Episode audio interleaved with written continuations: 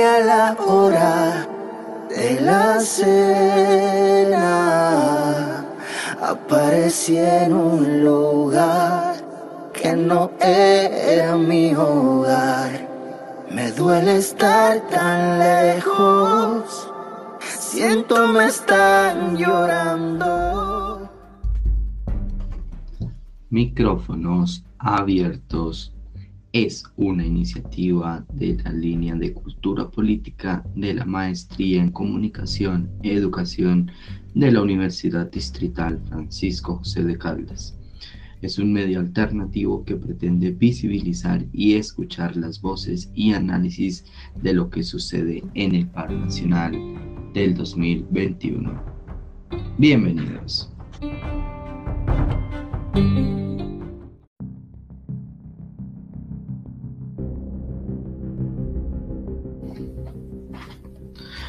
Buenas tardes para todos los que nos escuchan el día de hoy.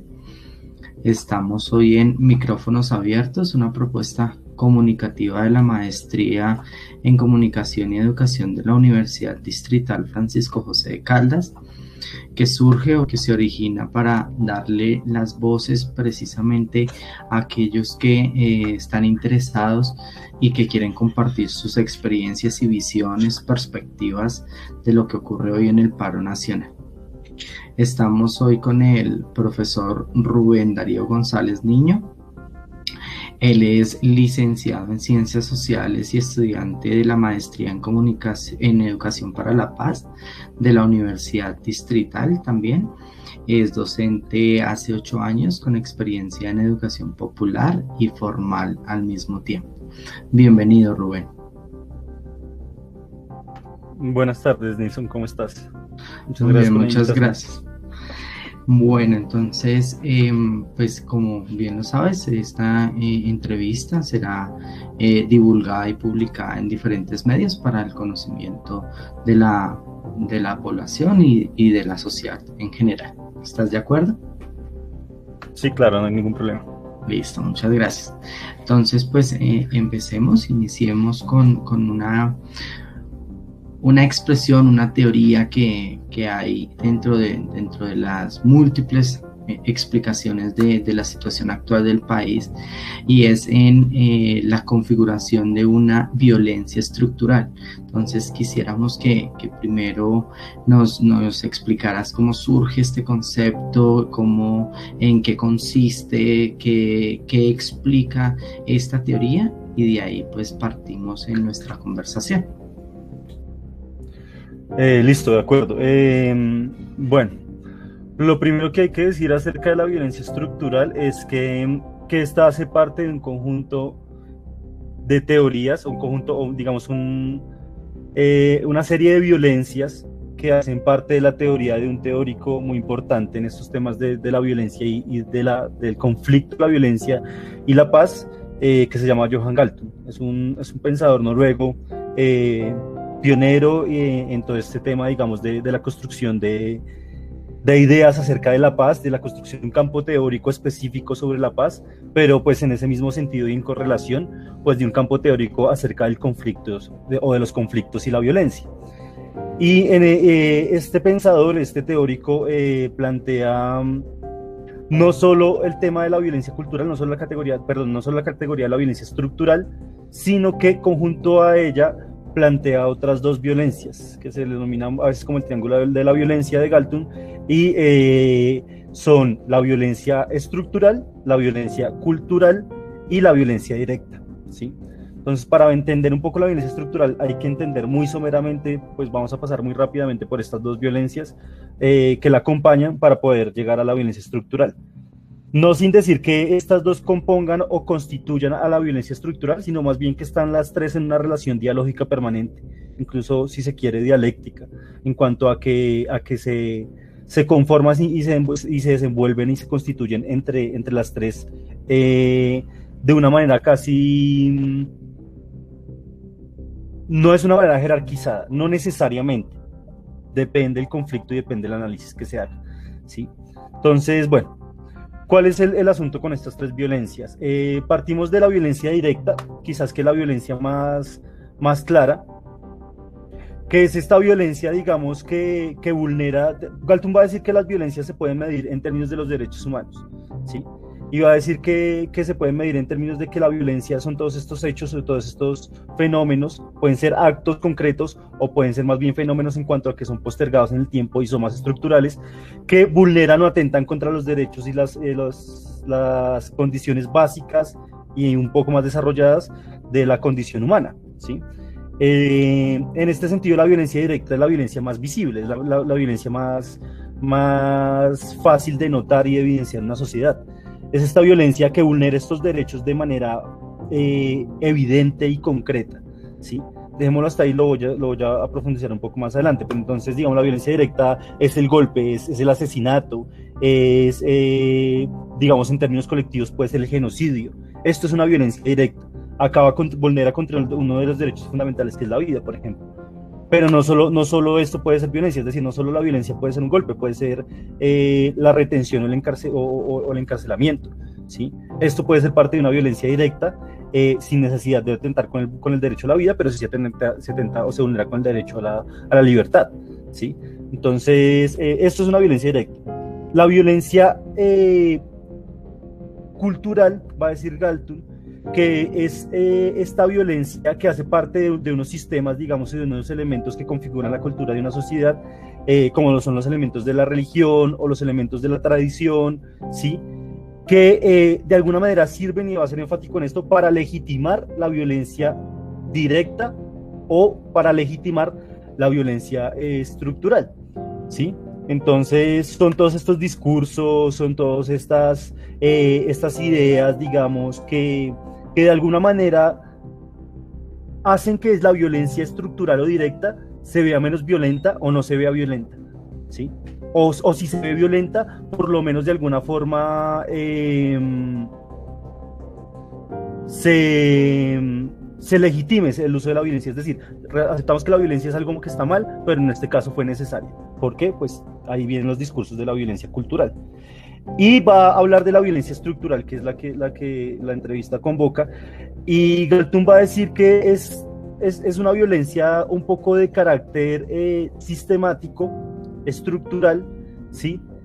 Donde eh, de pronto a partir del poder, si se quiere, se vulnera de manera constante eh, estos derechos, ¿sí? Estos derechos, digamos, que son los básicos para el desarrollo en vida y en sociedad de un ser humano.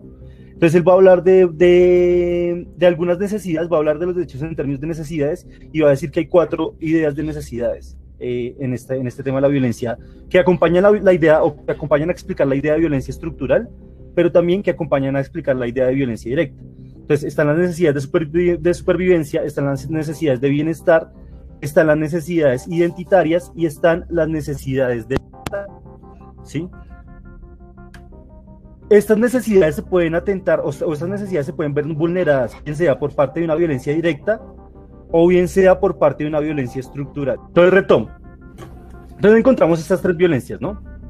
Eh, encontramos la violencia cultural que de alguna, de alguna forma legitima violencia directa y violencia estructural. Encontramos la violencia directa que, digamos, la violencia directa se puede ver incluso mucho más en, en, en un corto plazo, en un mediano plazo. Son actos concretos. Si la violencia directa es el asesinato, es la muerte, ¿sí? Es incluso la masacre, pero la masacre, pues si bien es un fenómeno muy común en nuestra sociedad, lamentablemente, y en los países en conflicto, con conflictos armados, eh, son fenómenos un poco más postergados en el tiempo, incluso más pensados y más premeditados, son actos, eh, digámoslo, ubicados en, una temporalidad eh, mucho más corta. ¿Sí? y no tienen un, un, rasgo de sistematicidad. Cuando eso adquiere un rasgo, rasgo de sistematicidad, cuando eso adquiere un rasgo de constancia, de, premeditas, de premeditación por, por parte de un, de un, poder determinado, eso adquiere eh, una connotación, adquiere un, una idea de, de, violencia estructural. ¿sí? Entonces podemos ver, eh, digamos, que en estas necesidades que nombré anteriormente, la necesidad, por ejemplo, de la supervivencia, Ahí se puede aplicar violencia, violencia directa, como la muerte, por ejemplo, muy clara y muy tácita, pero también se puede aplicar violencia estructural, como la explotación. ¿sí?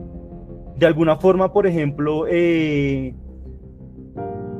un poder X, ¿sí? un, un ente que, que, posee un poder sobre una sociedad o sobre un colectivo de individuos determinado, puede asesinarlos directamente mediante una masacre o puede simplemente explotarlos eh, en términos eh, para beneficios económicos o, con fines económicos y eh, llevarlos, llevarlos prolongada y, secuencialmente hacia condiciones de, de la pérdida de, de, la vida, de la pérdida de las condiciones mínimas de la vida, ¿sí? En términos de salud, en términos de recursos naturales, en términos de etcétera, etcétera. Necesidades de bienestar. Podemos hablar de la segunda categoría de bienestar. Entonces, acá, por ejemplo, hay, se puede ejercer violencia directa cuando hay mutilaciones, cuando hay acoso, cuando hay eh, sanciones o miseria, ¿sí? Esto es una violencia directa, pero también puede haber una violencia estructural en, en el tema de las necesidades de bienestar.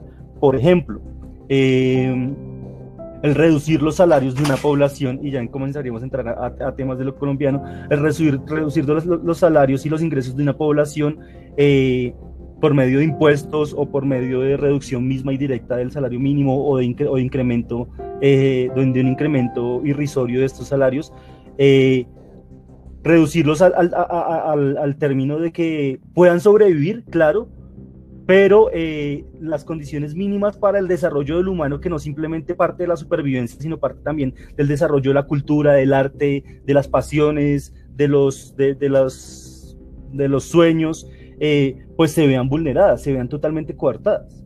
¿sí? Entonces, estas necesidades de bienestar, las, y, ahí, sí se puede expresar en necesidades identitarias o necesidades de libertad, que son las otras dos categorías en cuanto al, al tema de derechos y la restricción de estas. No sé si ahí más o menos entienda qué es la violencia estructural.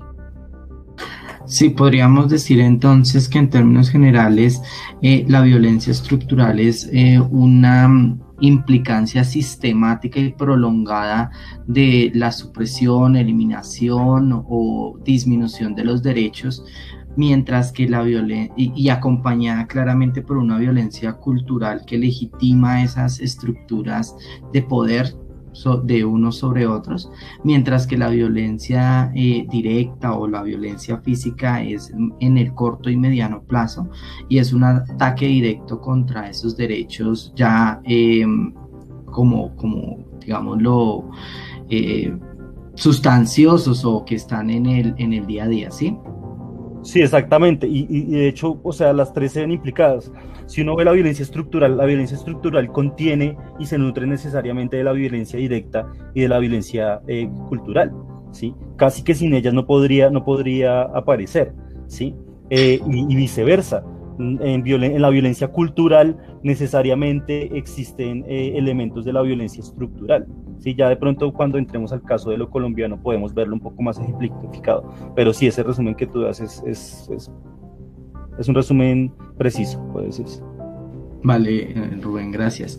Eh, precisamente en, ese, en esa propuesta que dices de, de lo colombiano, sería importante de pronto eh, que nos ayudaras a, esclarecer quiénes son esos actores políticos, económicos, sociales, que a lo largo de la historia, eh, como tú nos has indicado, pues eso es de larga duración, esa violencia estructural, ¿no? Entonces, eh, a lo largo de la historia en Colombia han promovido o, han sido parte de esa violencia estructural, ¿sí? Que la necesitan y que están allí para, para la, el mantenimiento de su poder.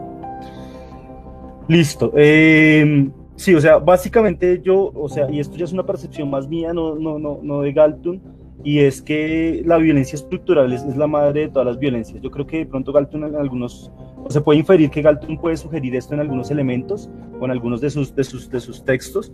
Sin embargo, yo lo asevero y lo asevero sobre todo para el caso colombiano. La violencia estructural es la madre de todas las violencias. Entonces ahora viene la pregunta, ¿quiénes eh, eh, son los que ejercen y conforman esta violencia estructural en Colombia y cómo se han constituido históricamente. Hay que ir necesariamente a los orígenes, hay que ir a esta idea de la libertad y la independencia de la constitución de, la constitución de nosotros como república y de la constitución del Estado-nación eh, en, en, nuestro país. ¿sí?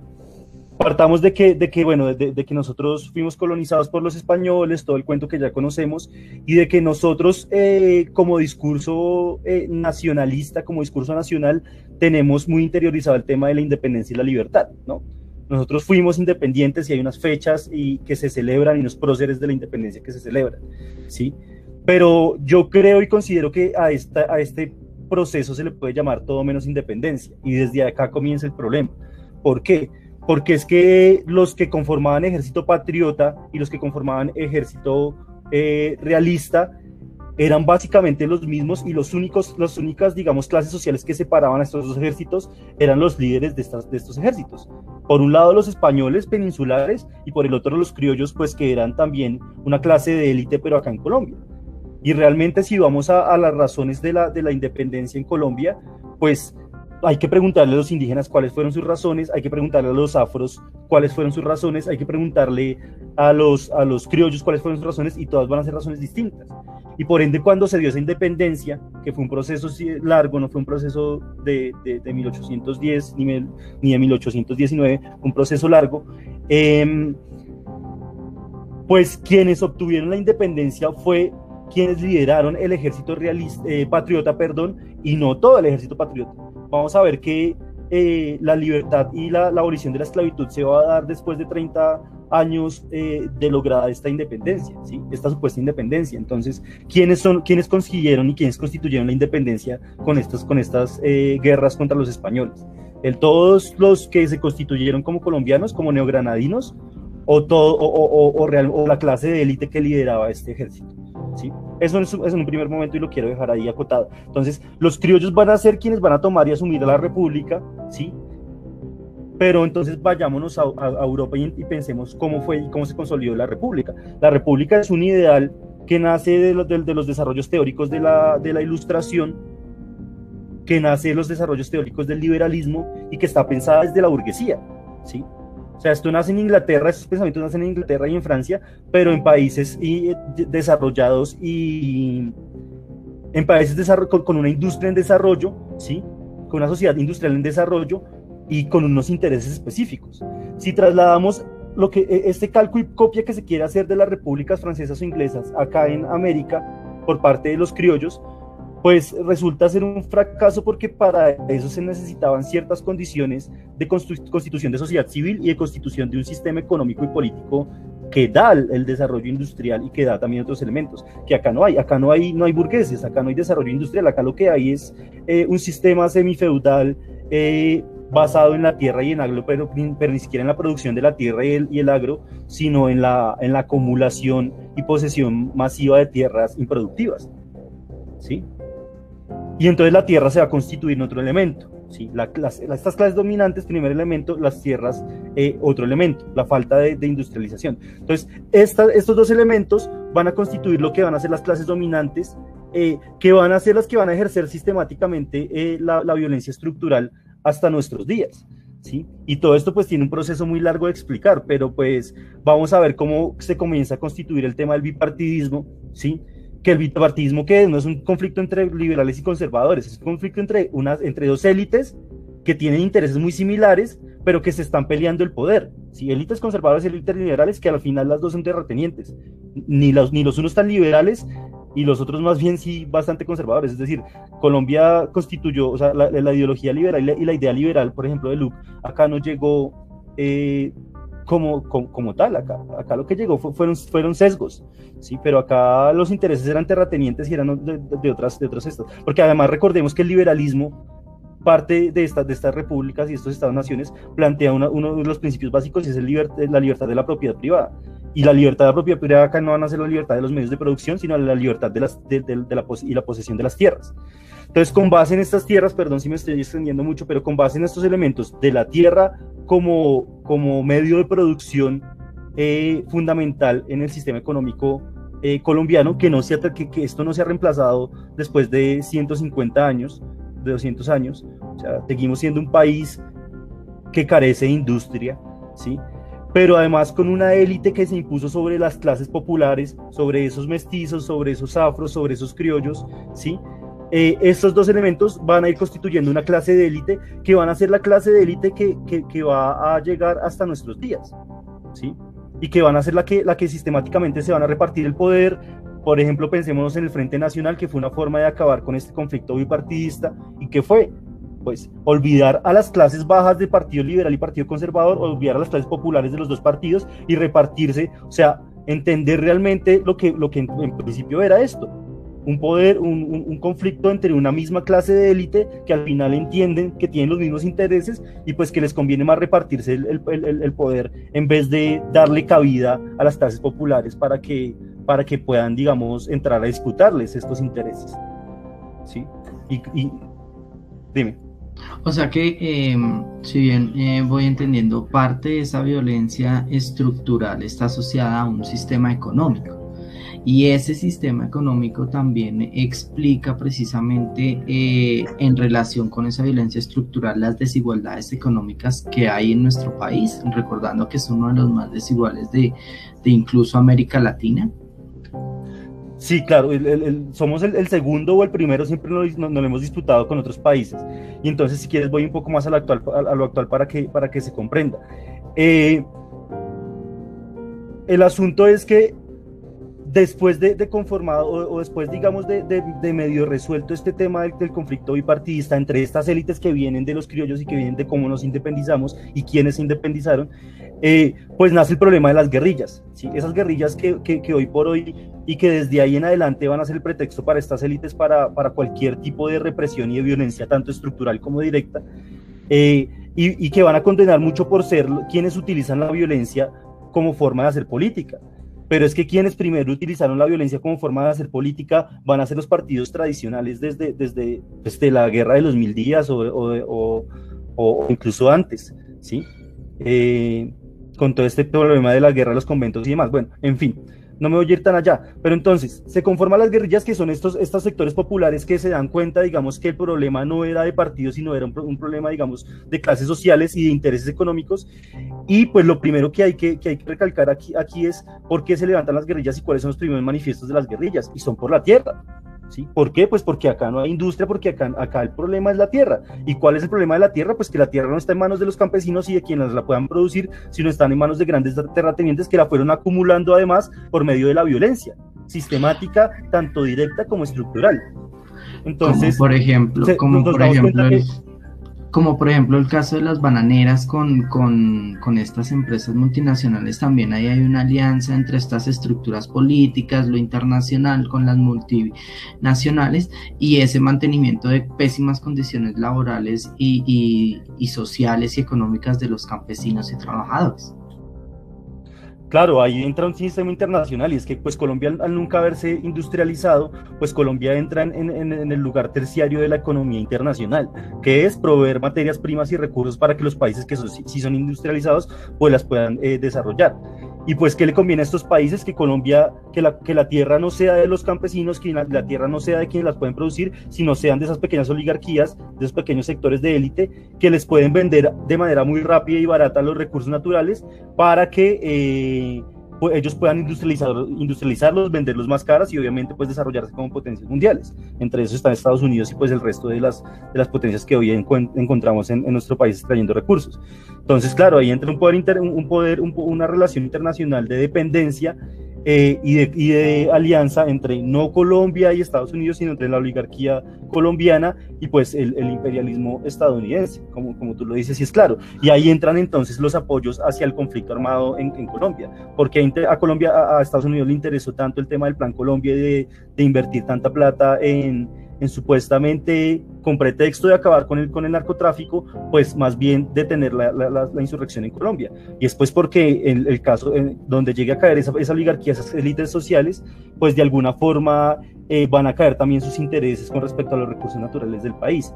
Y pues ahí cómo se ven eh, las, las comunidades las clases populares, pues alteradas sistemáticamente por un sistema económico, entre, entre, comillas y, siendo más, más directos. Eh, el sistema económico es quizás de los sistemas, eh, de los elementos más profundos y más agudizadores de esa violencia estructural.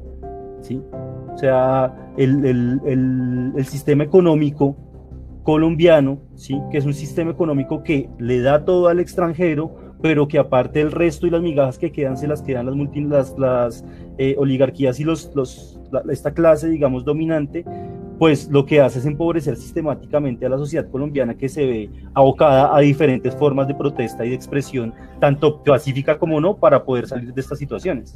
De ahí el afán entonces de, los gobiernos posteriores a la constitución del 91 y con la apertura económica, de esa defensa ultranza, y uno siempre los escucha en los discursos de la inversión extranjera, posibilitar la inversión extranjera, porque esa inversión extranjera, entiendo yo, eh, les mantiene en el poder y en, esa estructura económica. Sí, claro, ahí está el sofisma de que, y eso es un sofisma también eh, de la economía clásica, ¿no? Y es que el desarrollo de una sola persona implica siempre el desarrollo social. Por eso el Estado debe ser un Estado liberal que permita que, los, que, los, que la propiedad privada surja y crezca cuanto quiera crecer, ¿sí? Y eso pues, eh, primero pues es una falacia y se evidencia en, las crisis que tiene el, liberalismo y hoy el, el, neoliberalismo en todos los países y sobre todo en Colombia, ¿sí? Primero, y sobre todo cuando, cuando esas empresas y esa riqueza privada ni siquiera es colombiana, sino es eh, multinacional. Y así fuera colombiana, estamos viendo y estamos asistiendo a que evidentemente la riqueza personal e individual no deviene en el bienestar colectivo para nada, porque la concentración de la riqueza puede llegar a extremos eh, absurdos, ¿sí? Y, eso infiere que del otro lado, pues la concentración de la pobreza, o, o más bien la democratización de la pobreza, y la expansión de la pobreza pues sea también absurda, que es lo que le pasa a Colombia hoy en día. Y por eso es que pues, ellos pensaron que me podían meter una reforma tributaria y no pasaba nada, pero no leyeron cuáles eran las condiciones de pobreza extrema en las que estaba viviendo Colombia, que, para que, que, hay personas y, gran parte de la sociedad colombiana no aguantaba literalmente esta violencia estructural de meterles una reforma en la cual eh, les quitaran una parte de su ingreso, en la cual tuvieran que decidir los, las personas si pagan arriendo o se van a vivir a la calle o comen o les dan estudio a sus hijos y pues ahí es la perpetuación de la pobreza y la perpetuación de la violencia, ¿sí? Entonces, esto es, el, sistema económico definitivamente es una de las, de las, de las eh, violencias estructurales más, más fuertes y más consolidadas y quizás, quizás insisto, y, y, y, hablando en los mismos términos que estaba hablando, yo creo que la violencia económica, el sistema económico y la violencia estructural es la madre de las violencias estructurales en el país y en el mundo, ¿sí?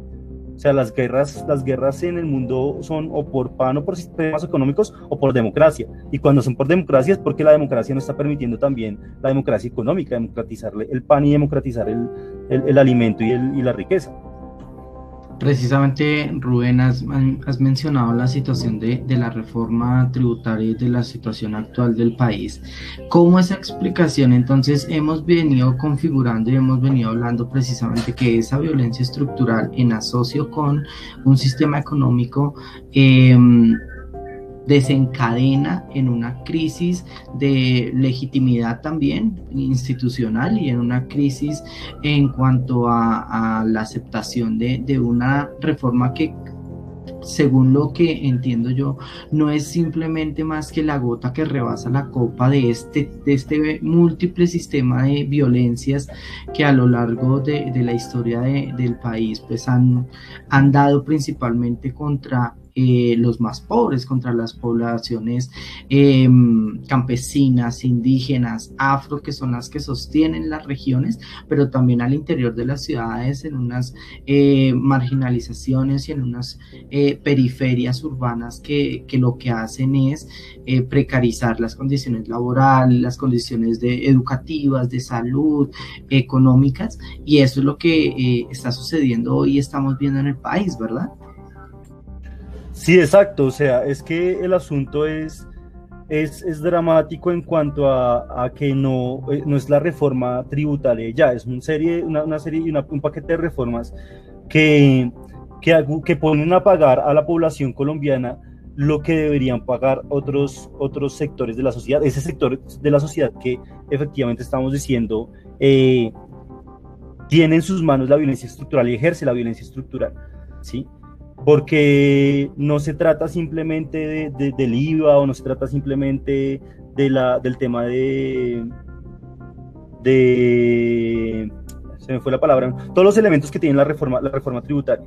¿sí? No se trata simplemente de eso, sino se trata de que, de, pensar de dónde hace falta esa plata, ese rubro que supuestamente dice el Estado Nacional hoy, hoy que, que, que se debe, ¿sí? pero también y por otro lado, eh, pensar cómo es posible financiar eh, el Estado, porque ahí viene la violencia cultural muy de la mano, ¿no? Metamos la violencia cultural acá, ¿sí?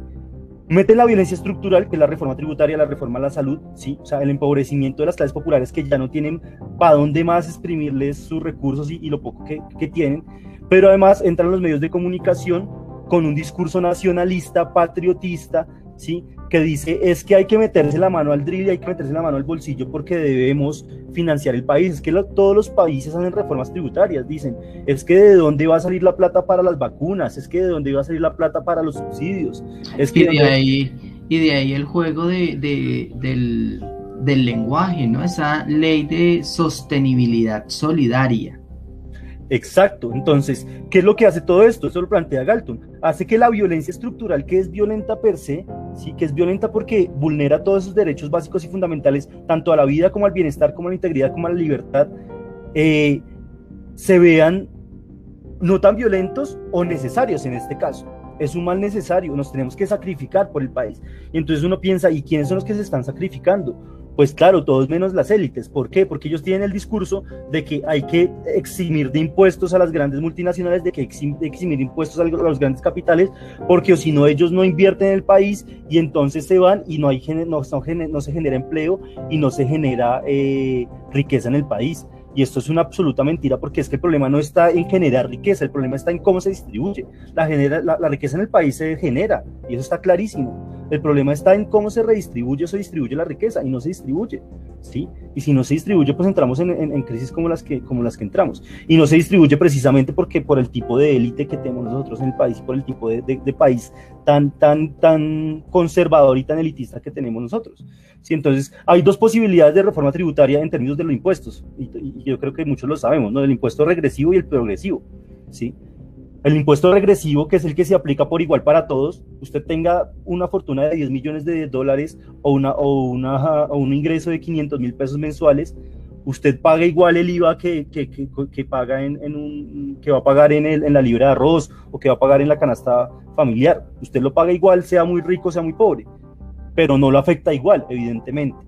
Para el pobre, pues significa pensar en que si come hoy huevo no va a poder comer huevo en el resto de la semana y que si come hoy huevo se le va a completar lo del arriendo, ¿sí? literal. Entonces, ese es, es, el tipo de impuesto que, que, aplica acá, obviamente porque no toca a la clase, a, a esa élite que está ejerciendo la violencia estructural. ¿Cuál es la otra posibilidad de, de, de, una reforma tributaria? Pues pongamos a pagar también a las propiedades y a la tierra improductiva que existen de manera masiva en el país, ¿sí? Pongamos a pagar impuestos a todos esos terratenientes que tienen un montón de tierras que las han acumulado a partir, a partir de violencia directa y estructural, a partir de la violencia de la, de, del bipartidismo, a partir de la violencia del bogotazo, a partir de la violencia paramilitar, porque han, han existido distintas etapas de la violencia en este país y el conflicto armado. La han acumulado ilegalmente, pero además que la acumulan ilegalmente no le produce riquezas nada al país, o sea, no le produce nada al país. ¿sí? La ganadería extensiva, que son los sectores, digamos, eh, abiertamente de, de, de, del centro democrático, ¿sí? Eso no le produce nada y tampoco pagan impuesto por eso y no quieren pagar impuesto por eso, ¿sí? Entonces, ese es el impuesto progresivo. ¿Cuál es el impuesto progresivo? Pues entre más tengo yo, más pago. Es un impuesto porcentual, por supuesto. Entonces, pero ese impuesto no se ve en ningún lado en las reformas tributarias de este país. ¿Por qué? Pues porque somos un país que está manejado y gobernado por una élite desde hace mucho tiempo. Es una élite terrateniente, es una élite de, de violenta per se, ¿sí? Eh, y pues que, que, cuando uno puede ganar por estos medios, como lo vemos, cuando uno puede ganar por el medio de, la leguleyada, de la legalidad, entre comillas, eh, que no siempre es legítima y no siempre es justa, pues gana por medio de la violencia física, gana por medio de la violencia estatal y por el aparato estatal. Entonces, pues así es muy complicado y por eso el panorama es tan difícil hoy por hoy para el país. Bueno, ya, ya para ir finalizando nuestra entrevista, Rubén, vemos también que, que los medios de comunicación y, y ese papel de, de, la violencia cultural de la que tú nos hablabas eh, es muy fuerte, ¿sí? Entonces entendemos que no solamente hay que hacer una reforma tributaria bien hecha, ¿sí?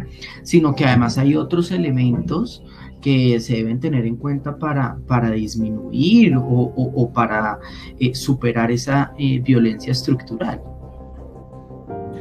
Listo, eh, no, no, no, no, es una fórmula, evidentemente, no es un decálogo, no es eh, una receta eh, que se pueda dar por pasos y, y, exactamente, sin embargo, sí hay varios elementos que, que, me parece que son importantes resaltar, resaltar y que me parece que se están dando en el marco de este paro. Que hay que, que hay que profundizar luego de este y que hay que profundizar en el marco de este. Pero primero hay que evidenciarlos.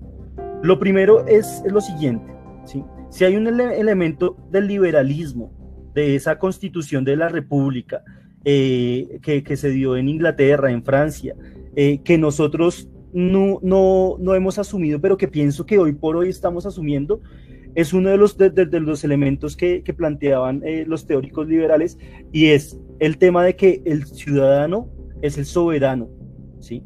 la soberanía popular. Es decir, cambiar esa idea de, la Edad Media de que el rey era el que tenía el poder y que era indiscutible su poder y que era incuestionable, a que el soberano es quien manda. Y entonces me parece que eso nosotros no, por lo menos la sociedad civil en general no se había, no se había interiorizado esa idea y vivimos, vivíamos haciéndole venias a los presidentes, venias sobre todo a los gobernantes extranjeros, eh, el, el, funcionario público que es desde el presidente de la República hasta eh, cualquier trabajador de, no sé, del Ministerio de Salud o el Ministerio de Educación, eh, terminaba siendo más bien un casi que, casi que un, miembro de la nobleza para nosotros, a quien le hacíamos venia, que un funcionario público, es decir, que nos funcionara a nosotros. Y el mensaje que está dejando este paro, fundamental en términos de eso, es que la gente está entendiendo que la soberanía recae en el pueblo y que no hay dudas absolutas de lo que puede pasar y de lo que puede suceder cuando un pueblo organizado decide asumir las riendas de su país y decide asumir las riendas del Estado que además le pertenece, porque el Estado no es un, un, elemento que esté en poder del gobierno, el gobierno son unos, unos, unas personas que contratamos y que ponemos ahí para que administren de alguna manera el país por cierto tiempo, pero el Estado pertenece a la sociedad civil y creo que eso es el mensaje más fuerte que tiene esta sociedad. Y eso es el elemento más fuerte que va a permitir que de alguna manera se comience a romper la, la cadena de violencia estructural, violencia cultural y violencia simbólica otros elementos ahí por, por, por, por, demás. El tema de la comunicación, como tú lo dices.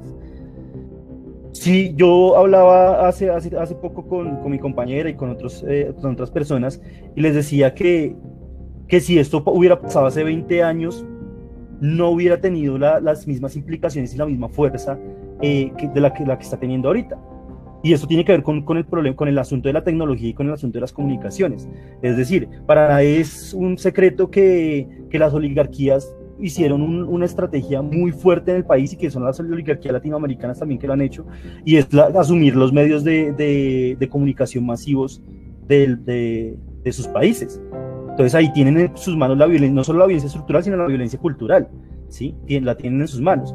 Pero todo el tema de las redes sociales, de los, de los medios alternativos de comunicación, de la ciudadanía como un constante periodista informando y cuestionando, ha, mostrado, ha, casi que ridiculizado al presidente y ha casi que ridiculizado al, al gobierno nacional cuando sale a intentar mentir sobre lo que está pasando en términos de la violencia perpetuada por paramilitares y militares en la calle, porque hay que decirlo claramente, estamos asistiendo al, al al auge, al, al, rearmamiento, digamos, o más bien a la reactivación del paramilitarismo, porque nunca desapareció, solo que se reactivaron ahorita, ¿sí?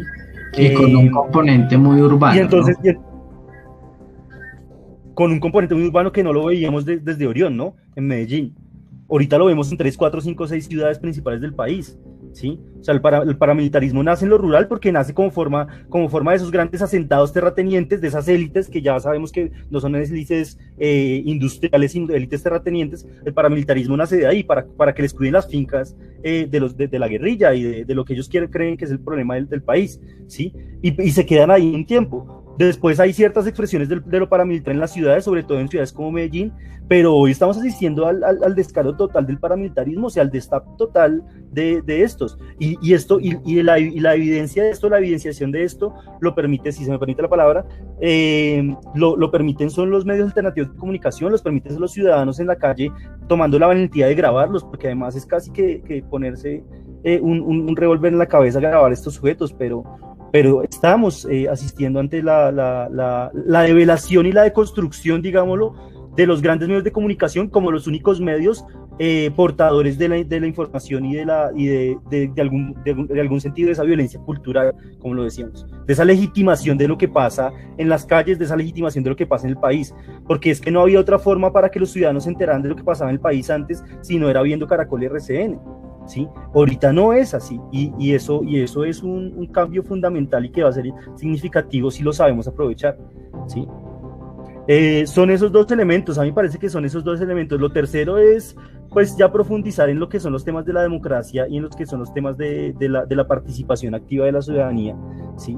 Eh, no solo en el tema del voto, yo creo que las elecciones del próximo año son fundamentales para esto, pero también hay escenarios adversos, es decir, el hecho de que, por ejemplo, gane algún candidato alternativo distinto a esta élite, no quiere decir que ya Colombia esté salvada porque sabemos la capacidad que tiene este país para sabotear la economía, para hacer un golpe blando, como ha sido peculiar en Latinoamérica en, en, en las décadas, últimas décadas de los, de los, del siglo pasado y, y comienzos de estas décadas, ¿sí?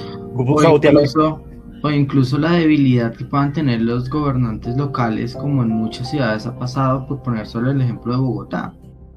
Claramente, claramente. Entonces, o sea, no, yo, yo soy muy, muy marxista en esto, y es que siempre y cuando las élites tengan el poder de los medios de producción, es decir, de las tierras en Colombia y de, y de la economía en general, pues ellos van a poder sabotear cualquier gobierno que quieran. Entonces esto es un proceso de largo aliento. Claro que serviría un presidente alternativo, pero no pasa solo por el presidente alternativo, pasa por una ciudadanía consciente que sepa que va, le va a tocar salir a, a, apoyar o a respaldar ese presidente alternativo en las calles, pero también a exigirle profundidad en las transformaciones estructurales que tiene que hacer. Porque si la violencia es estructural, las transformaciones que hay que hacer para acabar esa violencia son estructurales.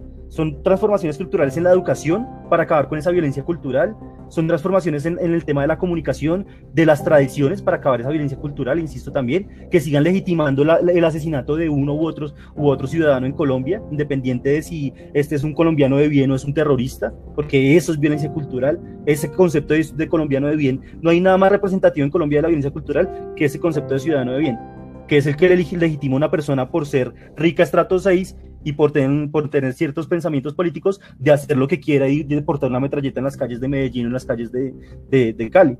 ¿sí? Entonces, la, la, la, la cultura en, las, en, los, en los, las transformaciones de los currículos en los colegios, las transformaciones y, y las eh, de la comunicación, los medios de comunicación en el país, ¿sí? el fortalecimiento de los medios de comunicación alternativos, el fortalecimiento de las organizaciones populares y sociales en términos de la ciudadanía, de la sociedad civil, que puedan salir a respaldar, insisto, lo que está, lo que está bien y, lo que, y, y los derechos que se otorgan, pero también a, a cuestionar y a, y a, digamos, a exigir profundidad en las transformaciones, eso va a ser realmente lo único que pueda transformar este, estas violencias, tanto la cultural como la estructural como la directa. Vale, Rubén, muchísimas gracias. Creo que ha sido muy ilustrativo y muy conciso en, en los elementos que, que, tenemos que tener en cuenta y es precisamente que ante una violencia estructural se requieren transformaciones estructurales en las cuales todos somos parte y partícipe también como ese elemento de la ciudadanía soberana que, que mencionabas, como parte de esos ciudadanos que pueden comunicar en tiempo real también las situaciones y como parte de personas que eh, se preocupan por la democracia y la participación. Entonces te agradecemos mucho por, por estar en micrófonos abiertos y, estamos en contacto para, para posibles eh, nuevas, nuevos diálogos. No, muchas gracias a ti, Nilsson, y gracias a ustedes por la invitación.